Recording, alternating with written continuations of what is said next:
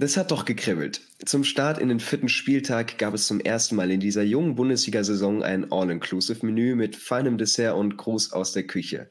Bayern München empfing die Werkself, Werkself aus Leverkusen. Das hat doch äh, ordentlich Spaß gemacht, oder Tobias? Und damit erstmal ein Hallo an dich.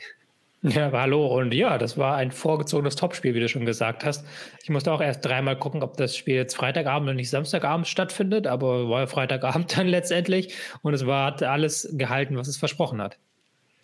Wir haben viel auf dem Zettel, würde ich sagen. Äh, das erste Spiel nach der Länderspielpause, gerade für diese beiden Top-Clubs, die ähm, ja viele Spiele auch abgestellt haben. Äh, die Bayern bisher mit neun Punkten, die sie eingesagt haben, äh, zweitplatziert in der Bundesliga über die Länderspielpause, aber auch wenig trainieren können. Ist das jetzt so der erste große Härtetest für Thomas Tuchel in der neuen Saison gewesen? Auf jeden Fall, ja. Also ohne jetzt die Konkurrenz, auf die sie bisher getroffen äh, sind, schlecht zu reden, aber es waren ja auch keine Top-Gegner, die sie bisher gespielt haben. Und Bayer Leverkusen war jetzt zum ersten Mal ein Team, das selbstbewusst von sich auch sagt, wir greifen oben an, das wirklich gut in die Saison gestartet ist, mit ebenfalls neun Punkten als Tabellenführer nach München gereist ist. Das war schon anderer Schnack für die Bayern. Mhm. Trotzdem immer so ein Spiel, wo man meinen könnte, ja, wenn es bei den Bayern nicht ganz so rund läuft, aber wenn sie da jetzt ordentlich eine Leistung bringen, dass es richtig Selbstvertrauen der Mannschaft gibt und die auch wieder so richtig in den Bayern-Modus kommen. Ja, auf jeden Fall. Also es war in den vergangenen Jahren immer so, wenn es mal so kribbelig werden sollte, weil zum Beispiel mhm. Union Berlin sich so ein bisschen dran geschoben hat als die Bayern, an die Bayern oder wenn Dortmund sich rangeschoben hat, dann haben sie sich immer befreit, gerade mit diesem Heimspielen gegen die direkte Konkurrenz. Die haben sie eigentlich immer gewonnen und dann teilweise sehr deutlich. Wir erinnern uns da an sehr schmerzhafte Niederlagen für Dortmund. Und das hätte man jetzt ja auch schaffen können, mit diesem Spiel gegen Leverkusen sofort alle Diskussionen verstummen lassen und mhm. einen Konkurrenten um mit mindestens drei Punkte hinten dran haben. Ja, bei der Werkself läuft's und zwar auch so richtig. Also volle Punktausbeute, toller Spielstil, viele Tore, das hat man ja auch schon analysiert. Es gibt aber eine Schwäche bisher im Saisonstart der Leverkusener und die darfst du gerne nochmal erläutern. Ja, die große Schwäche, das sind die Standardsituationen. In den ersten ähm, Spielen haben sie alle drei Gegentreffer nach ruhenden Bällen kassiert, zweimal nach Freistößen, einmal nach Eckball. Und gegen die Bayern haben sie es geschafft, jetzt auch den vierten Gegentreffer der Saison nach einem Standard zu kassieren, eben da einen Eckball. Also man hat gemerkt, dass auch diese, dieser, dieser ähm, Saisonstart das Trainerteam von Xabi Alonso beschäftigt hat. Sie haben sonst eigentlich immer stärker in der Raumdeckung verteidigt. Klar, immer ein, zwei Manndecker noch gegen die wichtigsten Akteure, aber es war immer eine Raumdeckung. Und jetzt gegen Bayern war es bei den Ecken zumindest eine komplette Manndeckung. Und das hat dann aber trotzdem nicht funktioniert. Also das war dann trotzdem so bei diesem 0-1, dass eben Kane im Hintergrund sich freilaufen konnte und seinem Manndecker Xhaka vollkommen entwischt ist und mhm. dann eben das 1-0 erzielen konnte, relativ früh. Du greifst schon schön voraus auf das, was da so passiert. Äh, wir gucken uns mal fix an, welches Personal da beide Mannschaften auf den Platz stellen. Also bei den Bayern ist es so, wie es sich in der zweiten Halbzeit gegen Gladbach bewährt hat, dass Leimer hinten rechts startet. Ansonsten tut sich wenig. Die Licht wieder auf der Bank. Kimi startet. Äh, was hältst du von der Startelf da gestern? Ja, also das war sicherlich die Startelf, mit der man rechnen konnte, auch dadurch, dass Musiala angeschlagen ist, dass dann Thomas Müller in die Startelf rutscht. Auch das mhm. war zu erwarten. Leimer hat eine gute Arbeit gemacht rechts hinten, das hat man gemerkt und deswegen hat er da auch den Vorzug von Masraui bekommen, weil er in der zweiten Halbzeit gegen Gladbach eben auch offensiv sehr viele Akzente gesetzt hat. Ich glaube, das ist halt schon diese Aufstellung, mit der die Bayern jetzt aktuell erstmal spielen werden. Vielleicht noch ein Musiala rein, aber sonst ist das so schon die Kernaufstellung. Durfte man ein besonderes Auge auf Kimmich werfen? Also der kommt vielleicht mit bisschen Wut aus der Länderspielpause, hat die Schlappe mit erleben müssen gegen Japan, dann konnte er nicht so wirklich mithelfen, sich zu rehabilitieren. Kapitänsbinde entzogen. Äh, der wird jetzt ordentlich, ja, mit viel Wut im Bauch quasi angekommen sein, denke ich. Ja, auf jeden Fall. Kam aber auch angeschlagen an. Das muss man ja auch fairerweise sagen. Er war ja gegen Frankreich, wurde ja nicht ausgebotet, sondern er hat wegen einer Verletzung ja. gefehlt, hätte ansonsten wahrscheinlich auch gespielt. Ähm, da musste man natürlich dann auch gucken, okay, wie viele Minuten reicht es für Kimmich? Reicht es überhaupt für die Startelf? Und da hat man ja dann wieder dieses Problem, das wir aber auch schon in unseren vergangenen Videos sehr häufig analysiert haben, dass es da keine wirklich Alternative gibt für Kimmich und dass die Bayern eben Kimmich brauchen. Ansonsten ist es sehr, sehr eng im zentralen Mittelfeld. Bisschen luxuriöser sieht das schon bei der Werkself aus. Also Xabi Alonso verschafft Palacios eine Pause. Der war auch noch unterwegs mit der Nationalmannschaft. Dafür startet Andrich. Ähm, vor allem neben Schaka, der das Mittelfeld wirklich so unheimlich stark gemacht hat, ist das schon ja viel Luxus, die, den Alonso da jetzt gerade hat in seiner Startelf. Ja, Andrich hatte ja auch sich vorher angemeldet, hat gesagt, er ist nicht zufrieden mhm. mit seiner Rolle. Xabi Alonso hat auch gesagt, ihm gefällt das, wenn die Spieler eben ähm, spielen wollen. Andrich hat jetzt aber neben Xhaka natürlich eine andere Rolle, als ihn Palacios vielleicht hat. Palacios ist noch ein viel spielstärkerer Spieler, der auch die Bälle in der Tiefe fordert. Andrich überzeugt eher mit seinem Vorwärtstragen, auch mit seinem ähm, einer Aggressivität im Spiel gegen den Ball. Und das waren dann schon, sind schon zwei unterschiedliche Spielertypen. Aber dass du eben da die Wahl hast als Xabi Alonso, ist natürlich positiv. Also die Vorzeichen könnten besser nicht sein. Die Bayern starten dann auch recht stürmisch in die Partie, wollen zum Wiesenauftakt auch gleich mal zeigen, wer hier der Herr im Haus ist. Und wir leben auch gleich mal einige Tempoduelle auf Bayers rechter Defensivseite und da gleich mal eine Frage zur Herangehensweise von den Leverkusenern, die mit Frimpong ja einen enorm offensiven Außenverteidiger, möchte man gar nicht so wirklich sagen, äh, im, in Mannschaft haben. Ähm, für Trainer Kuhmann äh, wissen wir auch sogar zu offensiv. Wie bekommen die Leverkusener das denn hin, diesen Freigeist Geist dann so disziplinieren, dass sie gegen die Bayern vor allem erstmal die defensiven Aufgaben erfüllt ähm, und zu Beginn auch gleich gefordert wurde. Ja, also ich glaube, das ist ja aber auch was, was Frimpong kann. Er ist ja ein Spieler, der zwar weit vorrückt, aber der dann trotzdem noch so dieses Stellungsspiel eines Außenverteidigers hat. Also der dann auch ähm, sich sehr schnell wieder zurückzieht. Und andererseits ist natürlich auch Leverkusen ähm, darauf trainiert, dass sie die Lücken, die dann ein Frimpong auf rechts lässt, so ein bisschen auffangen, indem sie alle ein Stück weit nach rechts rücken, indem vielleicht auch ein Andrich, ein Schaka ein Auge da in diesen Raum haben. Das, das sind sie schon trainiert. Und da konnte Frimpong trotzdem immer wieder zu seinen Vorstößen starten, auch wenn ähm, eben die Bayern da auf dieser Seite hohe Qualität haben. Hm. Dann äh, geht es doch ganz schnell, du hast es schon angesprochen. Ähm, Kane köpft nach einer Ecke zum 1 zu 0 ein. Da hat Tabsoba ein bisschen unglücklich verlängert. Ähm, das ist die angesprochene Schwachstelle der Werkself. Ähm, war es dann ja auch sehr viel Überzeugung der Bayern oder hast du da von vornherein schon gesehen, äh, der musste irgendwie so fallende Treffer, weil das einfach zu ungeordnet war? Ja, also äh, ich würde jetzt nicht sagen, es war ungeordnet. Es war auch schon eine gute Freistoßvariante, äh, Eckballvariante, Entschuldigung. Und es war natürlich auch unglücklich verlängert von einem Leverkusener. Aber ähm, die Bayern haben ja auch Standards wirklich als Stärke in ihrem Repertoire. Also das ist ja eine Geschichte, die sie beherrschen und die sie auch schon in der vergangenen Saison beherrscht haben. Sind in den vergangenen zwei Jahren immer hm. bei den Teams gewesen mit den meisten Treffern nach Standardsituationen. Also das war auch schon unter Julian Nagelsmann ein sehr, sehr hoher Fokus. Und auch Thomas Tuchel ist bekannt, dass er darauf einen Fokus legt und dementsprechend, wenn jetzt eine Mannschaft mit guten Standards auf eine Mannschaft mit äh, schlechter Standardverteidigung trifft, dann kommt am Ende meist sowas bei raus. Das Team von Thomas Tuchel behält dann auch die Spielkontrolle und gerade mit der Anfangsviertelstunde dürften eigentlich alle hochzufrieden sein, die es mit dem FC Bayern halten. Also das war schon sehr überzeugend und ähm, ja, nicht ganz äh, danach für vielversprechend für das, was dann noch passiert ist. Ja, also die Bayern hat richtig gemerkt, dass sie in der ersten Phase des Spiels sehr gallig waren, also dass sie wirklich mit ihrem 4-2-3-1-Pressing sehr weit vorgeschoben sind, auch einen Müller immer wieder mit angetrieben hat, um eben den Gegner früh zu stören, dass sie da auch sehr hohen Wert drauf legen, auf gute Abläufe im Spiel gegen den Ball, auf eine gute Sicherung. Und ähm, da kommt aber noch hinzu, dass die Leverkusener nach diesem frühen 0-1 merklich nervös waren, fand ich. Also die Passgenauigkeit der Leverkusener bis zum 1 zu 1 äh, die lag bei etwas über 70 Prozent. Und mhm. wenn man bedenkt, was für technisch starke Spieler Leverkusen hat, dass sie sonst eine Mannschaft sind, die eher auf die 90 Prozent Passgenauigkeit zugehen, zeigt das schon, dass da halt eben diese Genauigkeit gefehlt hat. Einerseits provoziert durch das wirklich gute Bayern-Pressing, muss man sagen. Andererseits auch gab zwei, drei Situationen, wo sich zum Beispiel Tabsoba irgendwie festgerannt hat, unnötig, wo Grimaldo mhm. das Abspiel verpasst hat. Und man musste auch leider sagen, Andrich hat eben nicht diese technischen Qualitäten, wie es ein Palacios da vor der Abwehr hat. Da sind dann auch ein, zwei Bälle mehr verloren gegangen, als man das eigentlich von Leverkusen gewohnt ist. Ja, genau, du sprichst es an. Also gerade der hochmotivierte Andrich vielleicht ein bisschen, dass ihm die Ruhe fehlt. Allgemein schwingt Lampenfieber mit beim Gast, auch vor diesem großen Spiel, äh, ja, vielleicht auch nicht anders zu erwarten. Was meinst du, war dann trotzdem eigentlich der Matchplan von Alonso für dieses Spiel, für die Anfangsphase und wie sehr hat sich der schon nach dem frühen Rückstand verändert? Ja, ich glaube, der Matchplan wäre eigentlich gewesen, dass da das defensivere Variante zu kommen, aber trotzdem mhm. immer wieder vorzuschieben. Sie haben ja auch ähm, 5-3-2 verteidigt häufig, wenn Frimpong dann zurückgegangen ist.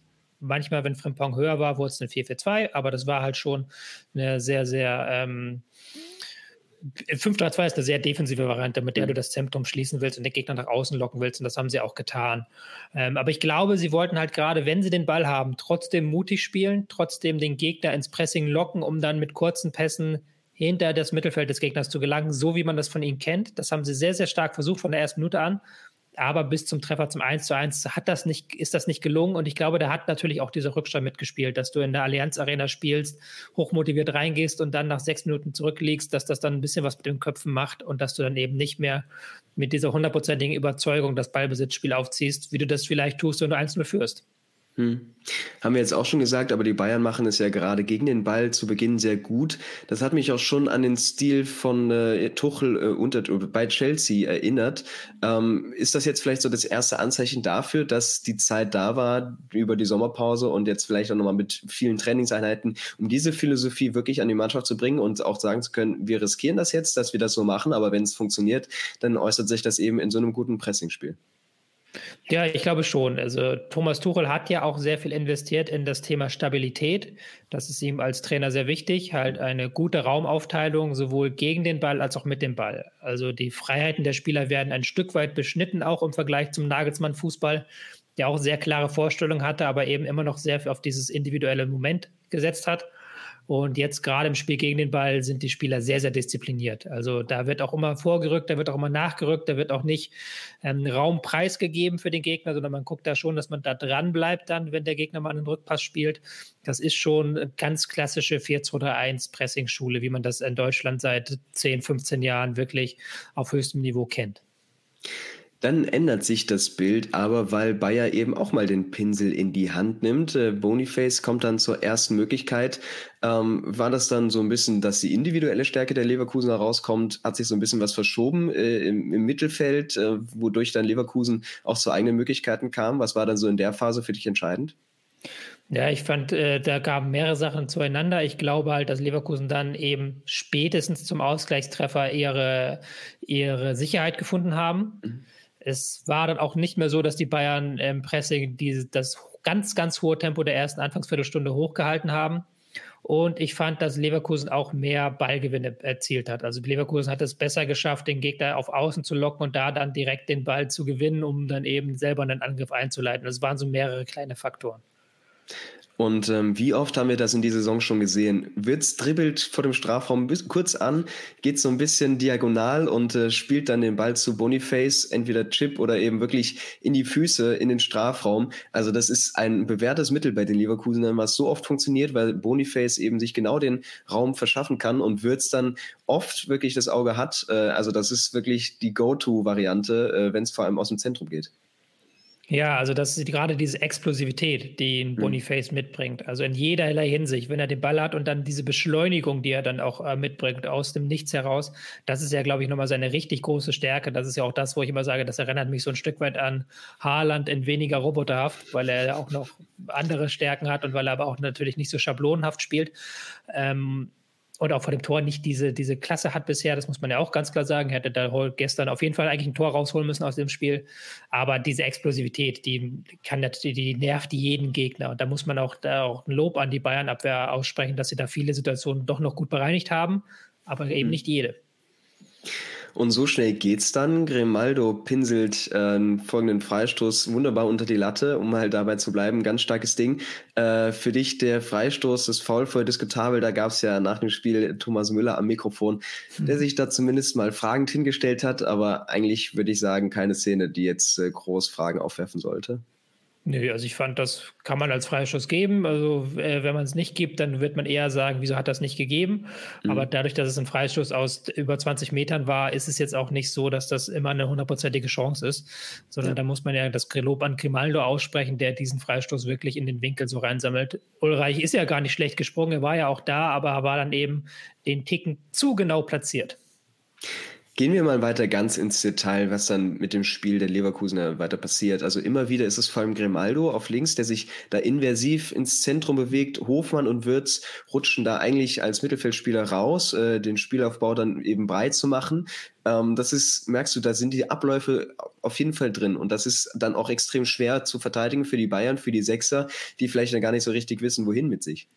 Ja, ähm, Leverkusen hat das in dieser Form auch noch nicht gespielt, wie du es gerade mhm. erklärt hast. Also Grimaldo, der da wirklich sehr stark ins Zentrum einrückt, neben Andrich und Chaka, später dann halt äh, neben Chaka und Palacios, der da den dritten zentralen Mittelfeldspieler gibt.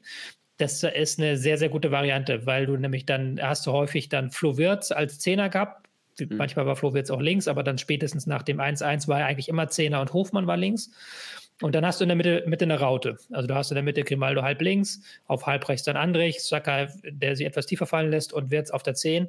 Und das gegen eine Bayern-Mannschaft, die eigentlich nur mit zwei Mann im zentralen Mittelfeld spielt. Das ist schon ein totaler Overkill. Und das ist schon eine sehr, sehr gute Variante, um den Gegner immer wieder rauszulocken. Immer wieder zu sagen, hier, Goretzka, komm mal her, komm mal her, komm mal, geh mal ins Pressing. Und wenn du kommst, spielen wir sofort den Ball äh, zwischen die Linien. Und das, haben, das hat Leverkusen richtig, richtig gut gemacht dann in der Phase, ähm, dass sie immer wieder es geschafft haben, hinter das Mittelfeld der Bayern zu kommen und dann auch immer wieder das zu schaffen, eben, dass Wirt sich aufdrehen kann und wie du dann gesagt hast, diese Bälle auf Boniface oder rechts raus zu Frimpong. Ich möchte aber dabei bei diese, ja, ja kurz ja. Ähm, noch da den Sonderlob äh, aussprechen mhm. an Kim. Der mhm. hat nämlich sehr viele von diesen Bällen antizipiert und abgefangen. Also das war ein wirklich starkes Spiel von ihm, sonst wäre das noch böser geworden aus Bayern Sicht, weil Leverkusen im Zentrum nach diesem 1-1 wirklich eine Überzahl sich erarbeitet hat. Ja, wir reden ganz viel von Puzzleteilen, die bei Bayer Leverkusen passen und gerade auch im Sommer geholt wurden. Und äh, vielleicht nochmal ein Fokus auf Jonas Hofmann, der eben, also wenn man sich da die Heatmap anschaut, sicherlich alles irgendwie rot eingefärbt ist. Der war ja überall unterwegs. Ähm, was, was macht der mit diesem Spiel? Äh, ich würde schon sagen, er hatte gestern vielleicht nicht den besten Tag, weil ihm auch mal ein paar Bälle versprungen sind oder er sich in Situationen geärgert hat. Aber diese kreativen Momente, die er dann reinbringt äh, und eben die anderen Spieler um sich herum so viel stärker macht. Ja, das zum einen. Also er hat es immer für eine kreative Idee gut. Er traut sich auch bei den mhm. Bayern im Stadion dann in einer wichtigen Situation mit der Hacke zu spielen oder halt den Trick anzusetzen, wenn es auch passt. Ähm, aber er ist natürlich auch extrem flexibel. Also, was du ja gerade schon so beschrieben hast, ähm, Wirtz und Hofmann haben sich ja auf links abgewechselt. Hofmann hat da in diesem Spiel auch wieder drei verschiedene Rollen gespielt. Also mal war er dann halb rechts im Mittelfeld, dann wieder halb links im Mittelfeld, dann ist er ganz links rausgerückt. Er ist ja ein extrem flexibler Spieler, den du wirklich auf fast allen Positionen einsetzen kannst, ohne Qualitätsverlust. Und ich glaube, das ist nochmal so eine richtig große Stärke, dass dann eben ähm, Xabi Alonso auch für andere Spieler, die eben sehr feste Rollen brauchen, wie zum Beispiel in Frimpong, der, der, den muss auf rechts marschieren, den kannst du keine andere Rolle zuweisen, ähm, dass du dann eben einen Hofmann hast, den du als Joker dann immer wieder in einzelne Rollen packen kannst, um eben dann am Ende ein passendes Gebilde rauszuformen. Und wenn das Spiel dann zwischendurch auf der Kippe lag, ist es eigentlich jetzt komplett in Werkselfand und spätestens mit dem Abseitstreffer von Boniface sollten die Alarmglocken dann weiter klingeln. Und man hat so ein bisschen das Gefühl, gerade wie es die Bayern versuchen, vor allem im Spielaufbau, äh, spielen sie den Leverkusen dann quasi komplett in die Karten, so wie sie sich eingestellt haben. Ja, also auf jeden Fall. Dann hatte man bei den Bayern das Gefühl, dass Kimmich immer mehr sich fallen lässt, immer mehr versucht, das Spiel an sich zu reißen. Dann so ein Dreierkettenaufbau, Goretzka und Müller vor ihm, aber die waren auch häufig nicht anspielbar. Da war Leverkusen dann zu kompakt im Zentrum und dann haben sie die Bälle auf Außen rauf, rausgespielt. Und das hat dann zunächst nicht funktioniert. Ich weiß nicht, ob du jetzt gleich schon auf diese Druckphase der Bayern kommen willst, weil da hat es dann funktioniert, aber grundsätzlich äh, war das ein eher pragmatischer, biederer Spielaufbau der Bayern. Hm. Und bei Leverkusen selbst eben, also das hat mich wirklich überzeugt. Stichwort Dreiecksspiel. Wie viel Selbstverständlichkeit hat Alonso seiner Mannschaft da schon eingetrichtert und äh, wie gut lässt sich das auch einfach anschauen? Ja, das sind natürlich die Spielertypen auch, die das einfach können und die es einfach beherrschen. Schaka, der das auch schon unter Arteta kennengelernt hat, der das jetzt einfach weitermacht, äh, diese Rolle als tiefer Sechser, als Spieler, der auch da noch nachrückt, das ist äh, seine Rolle. Grimaldo als einrückender Spieler, der da immer wieder Anspielstationen schafft und auch die Abwehrspieler, die alle einen guten Ball spielen können. Oder wie jetzt im Fall von Kusunu, der ein richtig starkes Spiel gemacht hat, einfach mal andribbeln, einfach mal ein paar mhm. Meter gehen, um dann Gegner auf sich zu ziehen und dann eben wieder das, den Pass zu suchen und dann mit dem Dreieck weiterzuspielen. Also das ist schon im Ballbesitz eine äh, Hausmarke, die Leverkusen aktuell setzt. Wie bringst du die Münchner dann aber trotzdem wieder ins Spiel? Natürlich irgendwie mit einem Standard. Äh, Radetzky entschärft da zehn Minuten vor der Pause.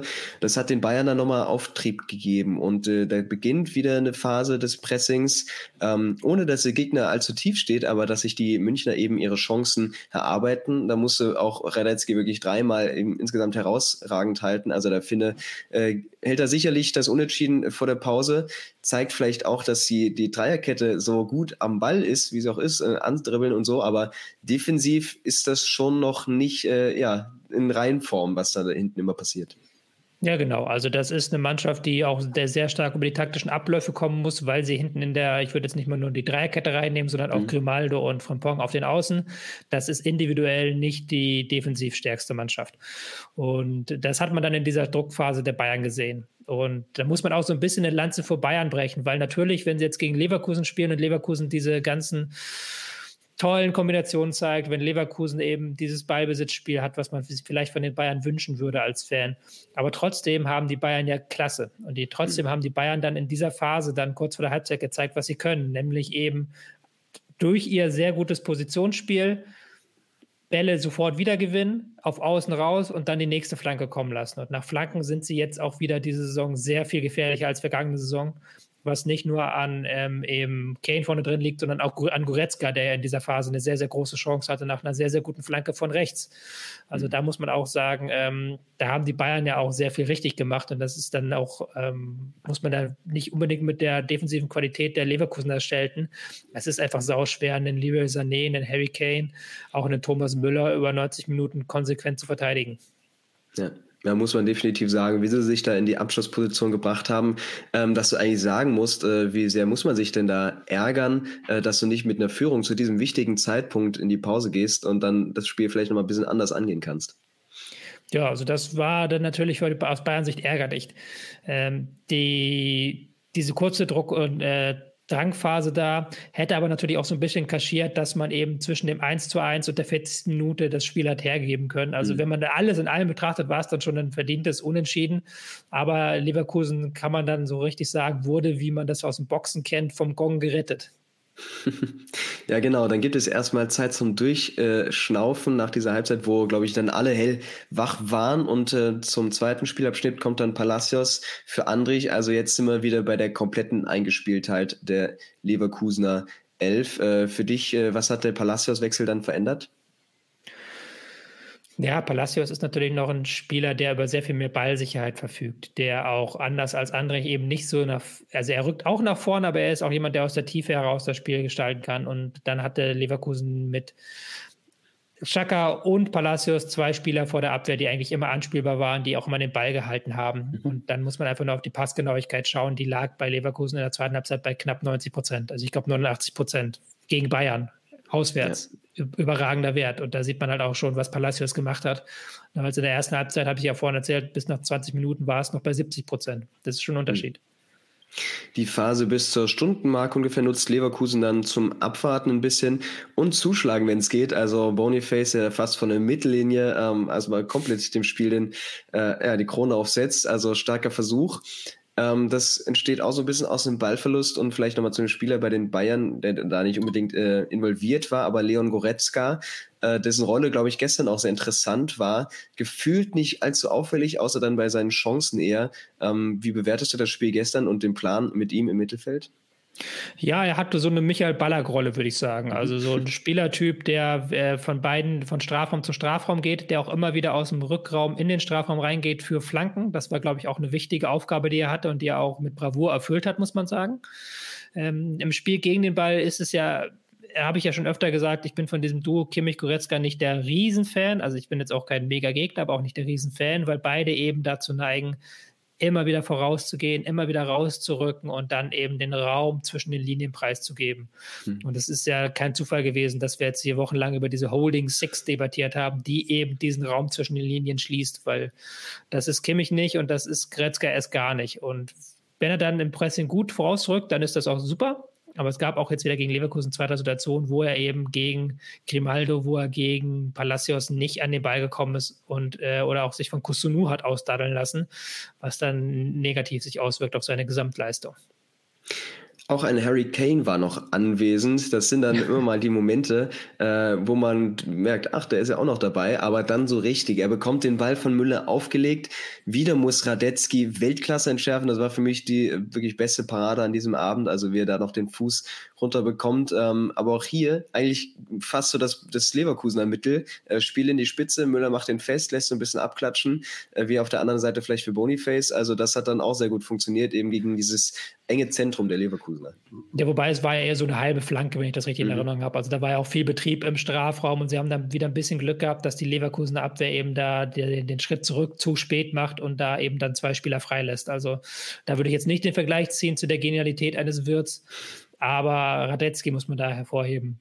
Weil ich finde nicht mehr, dass der Abschluss von Kane schlecht war. Also der war extrem platziert, der wäre direkt neben dem Pfosten eingeschlagen kann man jetzt drüber debattieren, ob er eher so Haaland-mäßig das Ding dann einfach in den Winkel schweißen soll, aber das ist eben nicht Kanes Art. Aber so wie Kane das gemacht hat, war das super. Und das Bein, das Bein da so schnell auszufahren für Radetzky, auch super. Also ich habe vor der Saison bei einigen Leverkusener Fans gelesen, dass sie Radetzky so als Schwachstelle ausgemacht haben in diesem Kader. Aber den hat er jetzt zumindest mit diesem einen Spiel mal gezeigt, dass das nicht unbedingt der Fall sein muss. Hm.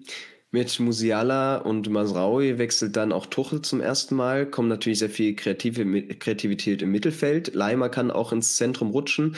Ähm, Masraui hast du aber auch gemerkt, okay, der muss sich auch erstmal an dieses Niveau hier gewöhnen und äh, vor allem eben äh, das Tempo mit den Leverkusenern klarkommen. Und man hatte so ein bisschen das Gefühl, dass die Werkself dann so ein bisschen über links, über die eigene Seite ein bisschen mehr gewittert haben. Ja, auf jeden Fall. Also die linke Seite war dann so ein bisschen äh, dominanter, auch muss man sagen, weil Davis in diesem Spiel lange Zeit Frimpong sehr gut in, mhm. In Schach gehalten hat, hat sehr viele wichtige Zweikämpfe gewonnen, sodass man dann in der zweiten Halbzeit hatte ich dann auch von Anfang an das Gefühl, dass sie mehr die linke Seite beackern wollen, dass sie gesagt haben, okay, vielleicht kriegen wir da eine Öffnung. Hofmann rückt mal doch nochmal deutlicher nach links außen, gar nicht mehr ins Zentrum rein. Das haben sie schon so ein Stück weit versucht. Aber es war dann in der zweiten Halbzeit nicht mehr diese ganz, ganz hohe Chancendichte, auch weil dann sich so ein paar Abspiele ähm, geschwächt haben und weil beide Mannschaften auch defensiv ein Stück weit passiver aufgetreten sind. Und, und, das heißt nicht, dass sie sich jetzt an den eigenen Strafraum zurückgezogen haben, aber einfach dieses Rausrücken und Pressing gab es nicht mehr und dadurch auch mhm. weniger Räume zu bespielen. Auch einfach ein Zeichen der Müdigkeit nach der Länderspielpause an so einem Freitagabend gleich wieder reinzustarten? Ja, ich denke schon. Also ich fand schon, dass dann so ein so, ich weiß gar nicht, ich kann es jetzt zeitlich gar nicht eingrenzen, aber vor der Schlussphase, wo ja dann auch noch viele neue Spieler kamen mhm. und dann eben durch die Tore dann noch ein bisschen Action reinkam, aber da gab es ja so eine Phase, wo das Spiel so ein bisschen vor sich hingeplätschert hat. Und klar, also Länderspielpause. Die Mannschaften haben gerade mal einmal zusammen trainiert. Sie haben mhm. sehr viele Spieler haben Spiele bestritten in den letzten Wochen. Das kann man schon so sehen, ja. Äh, ja, so gehen wir quasi rein in die Schlussphase. Da kommt noch Tell für Nabri dann. Das ist ja der Spieler mit der besten Torquote der Bundesliga, zumindest war es, glaube ich, vorgestern so. Ähm, wird dann aber neben oder mit Harry Kane auf dem Platz dann ihr so ein bisschen auf dem linken Flügel eingesetzt, ähm, hat aber mit seiner Dribbelstärke bewiesen, dass er eben den Leverkusen dann ordentlich Probleme macht. Und das ist jetzt auch schon wieder ein bisschen vorausschauend auf das Tor, aber äh, das hat auch sehr gut funktioniert. Und da merkst du natürlich auch, der Junge hat Bock und möchte mit jeder Aktion beweisen, dass er da dahin gehört. Ja, also dieses Spiel durchs Zentrum hat bei den Bayern ja nicht so funktioniert. Sie haben ja dann sehr bewusst auf Außen gespielt. Ich fand, das hat immer gut mit Sané funktioniert, auch wenn der auch 50-50 bei seinen Aktionen war. Aber Napri ist auch momentan nicht in der Form, muss man leider hm. konstatieren. Und dann, als dann Tell kam, kam da halt nochmal eine ganz neue Geschwindigkeit, eine ganz neue Wucht über die linke Seite. Dann waren die Bayern auch nicht mehr so leicht ausrechenbar. Dann hat man da eben sehr viel mehr Druck erzeugen können hierüber und Tell war da sicherlich schon der entscheidende Faktor, hat ja auch das Tor vorbereitet und war da wirklich der Spieler, der es auch erzwungen hat, muss man sagen. Hm. Es ist ja immer schön, über Dribblings zu reden, Flanken oder Doppelpässe, aber gerade so, dass die Läufe abseits des Balls sind natürlich auch sehr spektakulär bei beiden Teams. Äh, erkennst du da auch so ein bisschen was, Philosophie, wo vielleicht beide äh, was haben oder ein ganz großer Unterschied, weil ich finde das vor allem von Leverkusen unheimlich flexibel und äh, da wissen eben auch alle, was auf sie zukommt, wenn sie den Lauf jetzt starten. Ja, also Leverkusen, na klar, also erstmal mit Boniface vorne drin, dann später der richtig Gas gibt und der auch richtig Druck immer ausübt auf die letzte Kette, der auch immer Verteidiger bindet. Da ist Kane natürlich ein anderer Spielertyp, ähm, der bindet die Gegenspieler anders und der versucht dann immer noch sich fallen zu lassen. Er ist immer noch nicht hundertprozentig im Bayern-Spiel, aber ich finde, das kann man ihm nach vier Wochen jetzt auch nicht verübeln. Ähm, ja, das ist so ein Element, was bei den Bayern ja allgemein immer so ein bisschen kritisch beäugt wird und ein bisschen fehlt natürlich. Das, da reden wir schon länger darüber, über die, die Spritzigkeit in die Tiefe. Da ist immer Sané, der das ein bisschen einstreut, aber es wird nicht so gesamtmannschaftlich genutzt, wie das zum Beispiel bei Leverkusen der Fall ist, die den Gegner wirklich gezielt locken wollen, gezielt rauslocken wollen, ein Pass in den Zehnerraum und dann sofort ab die Luzi. Und das ist, glaube ich, ein sehr, sehr klarer Mechanismus, der den Bayern noch so ein Stück weit fehlt. Da ist dann eher dann die Hoffnung, man spielt den Pass raus und dann gewinnt man das Eins gegen Eins. Was auch das klingt immer so mega kritisch bei den Bayern, soll es gar nicht sein, weil die Bayern ja. haben die individuelle Klasse und sie beweisen ja auch Woche für Woche, dass das funktioniert. Aber es ist dann natürlich nicht so ausgereift und auch nicht so ähm, komplex der Plan, wie es zum Beispiel bei Leverkusen ist. Hm. Florian Wirz kann das Spiel von Bayer dann etwa 15 Minuten vor Schluss quasi vergolden. Ähm, erneut ein tolles Zusammenspiel mit Boniface. Es können sich übrigens immer alle Leute freuen, wenn, die, wenn sie die beiden im Managerspiel haben, egal in welchem. Äh, da werden immer viele Punkte geliefert, aber es hätten mehr Punkte sein können. Dann, da trifft er nur den Pfosten, ihm versagen die Nerven. Trotzdem Wirz für dich mit seinen jungen Lenzen. Äh, was macht er da für ein Spiel und äh, wie sehr kann er das eben dann auch schon entscheiden? Ja, das war ein überragendes Spiel von ihm. Ähm, ist natürlich immer ein bisschen blöd, ihn für eine Chance zu schelten, die er auch sehr gut ja. rausgeholt hat und wo er dann ja wirklich fast das Optimale rausholt, wirklich den optimalen Schuss setzt aus diesem Winkel. Dann hätte nur ein paar Zentimeter haben da gefehlt. Aber Wirtz halt wirklich mit seiner Spielintelligenz, mit seiner ähm, Technik, also der, mit der Fähigkeit, in jeder Situation aufzudrehen, auch sich Gegnern zu erwehren, obwohl er ja eigentlich mhm. gar nicht der, der körperlich Stärkste ist, das ist schon herausragend. Und ich finde, das ist natürlich bei Leverkusen nochmal viel, viel besser eingespielt als in der Nationalmannschaft, wo halt nicht jeder Spieler auf seine Ideen eingeht. Bei Leverkusen tun sie das. Also Boniface hat ja schon mehrfach jetzt gesagt, was für ein wahnsinniger Typ Wirtz ist und hat ihn halt über den Klee gelobt.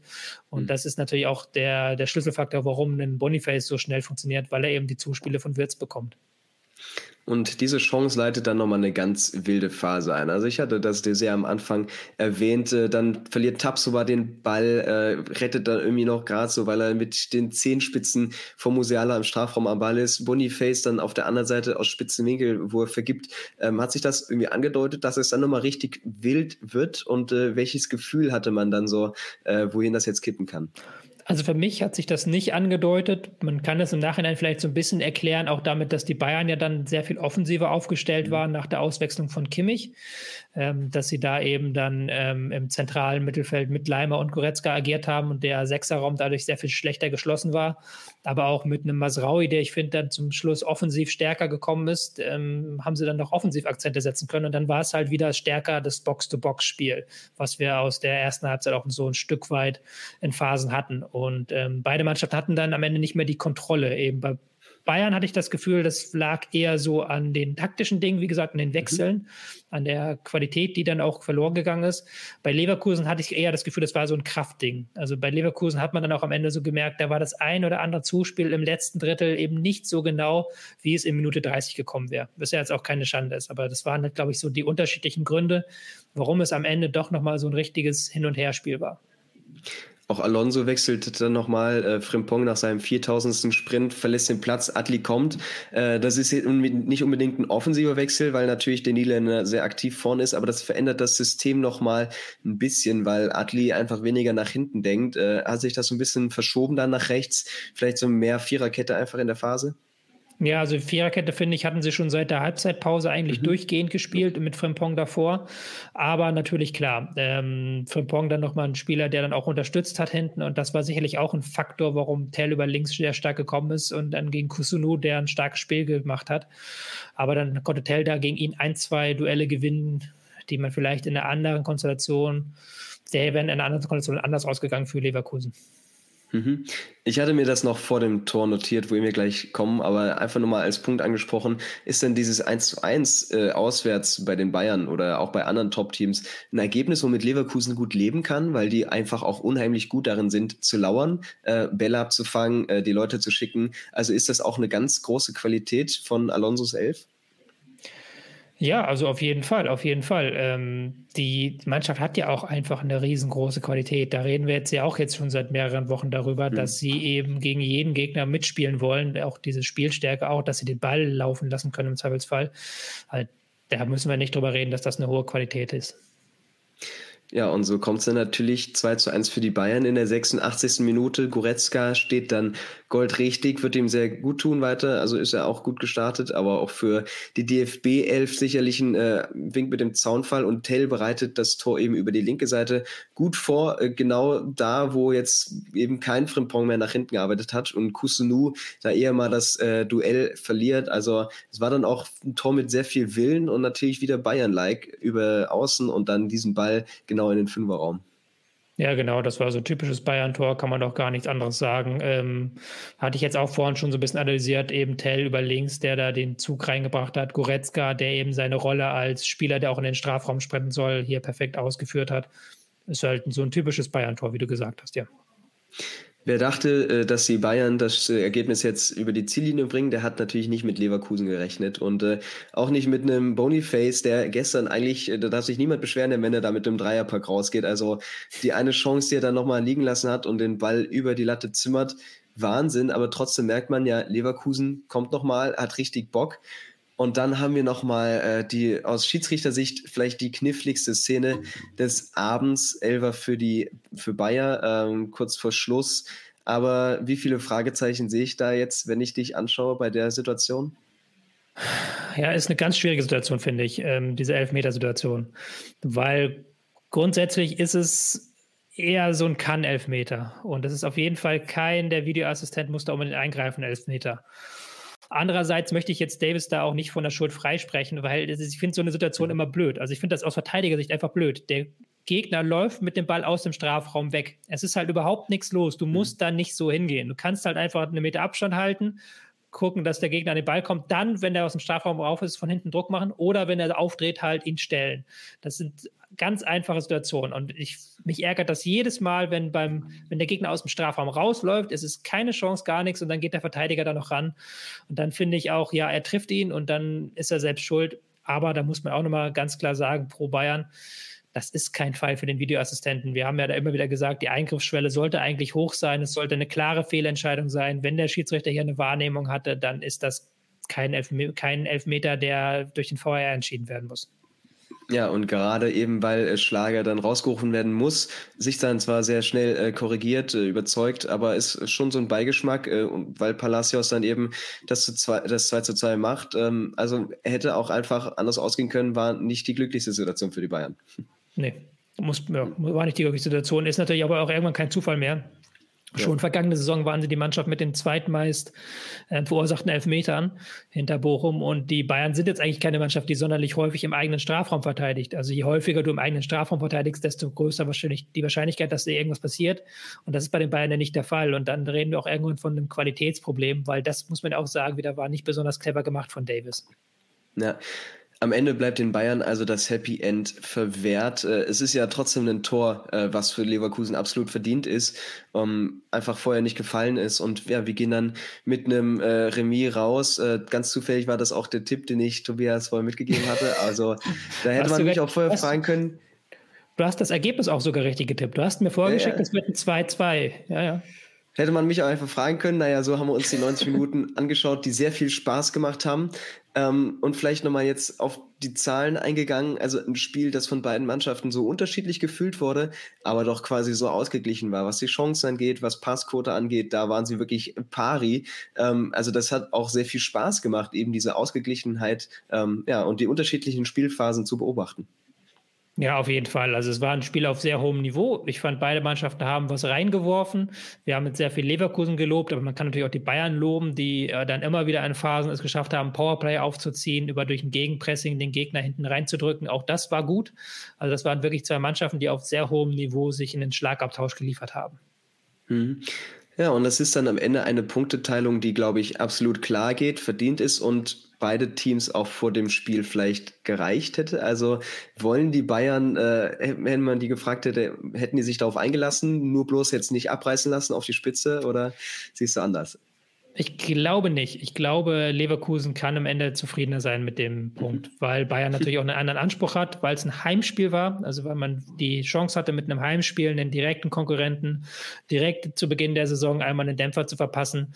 Da muss man ja auch nicht vergessen, Leverkusen kommt jetzt aus diesem Spiel nochmal mit Selbstbewusstsein raus. Also die können jetzt die nächsten Wochen wieder selbstbewusst angehen. Klar, die haben jetzt auch äh, schwere Wochen vor sich eben mit der Europa League. Das ist ja auch nochmal eine kraftzehrende Geschichte. Hm. Aber trotzdem, wenn die diesen Spielstil halten können, wie sie ihn aktuell spielen, werden die noch uns ganz, ganz viel Freude machen und die werden jetzt dann nicht so schnell abreißen von der Tabellenspitze, würde ich behaupten.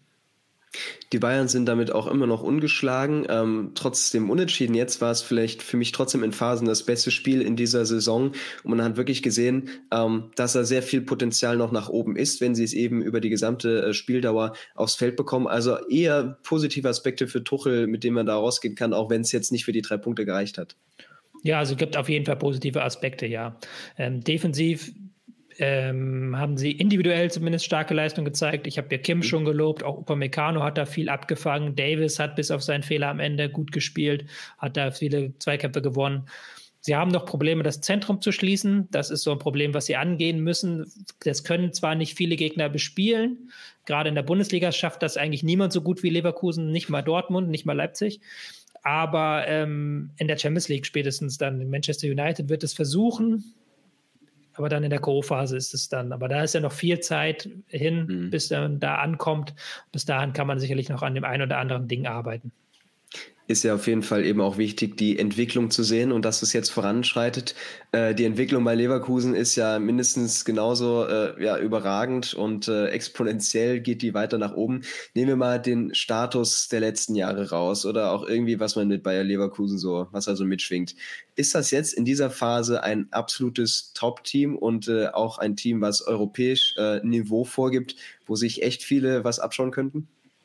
Also wenn man sich zum Beispiel auf Twitter umhört und da so liest, dass auch bei vielen internationalen Fans plötzlich Leverkusen auf der Rechnung. Also weil die natürlich einen Stil pflegen, auch taktisch, der herausragt aus dem Alltag der Liga. Und äh, weil sie mit Xabi Alonso einen Trainer haben, der Strahlkraft hat, auch abseits der Bundesliga. Also es ist ein Name, den kennt man und da interessieren sich sehr, sehr viele Fans für, wie der sich entwickelt, wie der sich macht.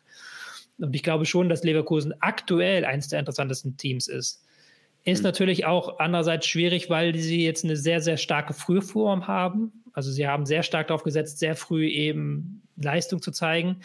Diese Form wird auch noch Dellen bekommen. Und gerade die Europa League wird da, glaube ich, noch die eine oder andere Delle in dieses äh, Auto reinhauen, weil nämlich Europa League eine Knochenmühle ist. Von donnerstags und dann wieder sonntags in der Bundesliga. Da mhm. wird es nur noch das ein oder andere weniger schöne Spiel sicherlich geben. Aber sie haben halt ein so hohes Grundniveau, gerade im Ballbesitz, gerade technisch, dass ich mir jetzt gerade schwer tue, damit zu denken, dass die komplett abstürzen, sondern ich glaube, die werden eine ganz gewichtige Rolle mitspielen, europäisch wie national. Hm. Es ist trotzdem nicht alles Gold, was glänzt. Also wichtig, die Schwäche nochmal anzusprechen. Was kann und muss die Werkself denn weiter tun, um die Standardschwäche ablegen zu können. Äh, dass du eben nicht weißt, wenn jetzt ein Bochum kommt in der Bundesliga oder ein Augsburg, die werden uns einen reinköpfen, weil wir das einfach über 90 Minuten nicht hinbekommen. Also wie kannst du das angehen? Wie schwer ist das zu trainieren und glaubst du, äh, dass sie das in naher Zukunft ablegen können? Ja, aus meiner Erfahrung ist es ab irgendeinem Punkt ganz, ganz schwierig, weil mhm. du dann irgendwann wird aus einem individuellen oder taktischen Problem wird dann irgendwann ein Kopfproblem, weil du einfach bei jedem Standard, wenn der kommt, schon so verkrampfst, weil du weißt, das ist halt eine Situation, die wir nicht können. Und da war für mich schon so ein bisschen das Alarmsignal jetzt, dass sie schon den Ansatz von Raumdeckung auf Manndeckung komplett geändert haben und es hat immer noch nicht funktioniert. Also Bayern ist immer noch zu guten Chancen gekommen. Und das ist dann schon so ein Alarmsignal, dass es nicht so schnell mit einem einfachen Zack, wir machen jetzt die, wir drehen uns an dieser Schraube und dann wird das was, ähm, dass du das so schnell abstellen kannst. Weil eigentlich haben sie auch genug großgewachsene Spieler in der Abwehr, die das eigentlich wegköpfen ja. können müssten. Also ist eine ja. ganz, ganz schwierige Sache zu sagen, das und das müssen sie jetzt machen, damit es besser wird. Ja, und gerade so ein Tar, der ja selbst schon zweimal vorne zugeschlagen hat, also ist sicherlich auch eine mentale Sache und wir haben es ja bei jedem Standard, der da noch gefolgt hat, äh, gemerkt. Und äh, vielleicht abschließend dann damit die Frage, ähm, hast du jetzt nach diesem Härtetest das gesehen und hast du die Hoffnung darin, dass Bayer das eben auch über die gesamte Saison, zumindest über weite Teile, äh, auf den Platz bringen kann und lange da oben mitspielt? Das ist noch zu früh. Also da muss man ganz klar sagen, das ist noch zu früh. Ich habe es jetzt auch mehrfach gesagt. Europa mhm. League, wie äh, bleiben die einzelnen Spieler in Form, Verletzungen, was kommt da noch auf Bayer zu, das wissen wir alles nicht. Aber das Grundgerüst ist da. Das Grundgerüst ist vorhanden. Und wenn du die bei den Bayern eben auf Augenhöhe bestehen kannst und eine 2 zu 2 rausholst, dann bist du für größere Aufgaben gemacht. Mhm. Es war ein schönes Spiel, das uns zwei Sachen gezeigt hat. Was es vorher versprochen hat, hat, hat es eingehalten und es verspricht noch sehr viel mehr für die Bundesliga-Zukunft. Äh, ich bedanke mich bei dir, Tobias. Es war sehr interessant, äh, dieses wunderbare Spiel auseinanderzunehmen. Wir behalten die Teams natürlich ganz genau im Blick und äh, ja, es macht einfach Spaß, sich auf solche Duelle zu freuen, glaube ich. Da sind wir uns einig. Auf jeden Fall. Wollen wir hoffen, dass es noch ein paar mehr davon in der Bundesliga dieses Jahr gibt. Aber sicherlich. Damit bis zum nächsten Mal. Macht's gut und ganz viel Freude noch an diesem Bundesligaspieltag. You know how to book flights and hotels. All you're missing is a tool to plan the travel experiences you'll have once you arrive. That's why you need Viator. Book guided tours, activities, excursions, and more in one place to make your trip truly unforgettable. Viator has over 300,000 travel experiences to choose from. Everything from simple tours to extreme adventures and all the niche, interesting stuff in between. So you can plan something that everyone you're traveling with will enjoy. Real traveler reviews give the inside scoop from people who've already been on the experiences you're considering. So you can plan with confidence. Free cancellation helps you plan for the unexpected. And 24 7 customer support means you can travel worry free. Download the Viator app now and use code Viator10 for 10% off your first booking in the app. Find travel experiences for you. Do more with Viator. When you need mealtime inspiration, it's worth shopping Kroger, where you'll find over 30,000 mouthwatering choices that excite your inner foodie. And no matter what tasty choice you make, you'll enjoy our everyday low prices, plus extra ways to save, like digital coupons worth over $600 each week. You can also save up to $1 off per gallon at the pump with fuel points. More savings and more inspiring flavors make shopping Kroger worth it every time. Kroger, fresh for everyone. Fuel restrictions apply.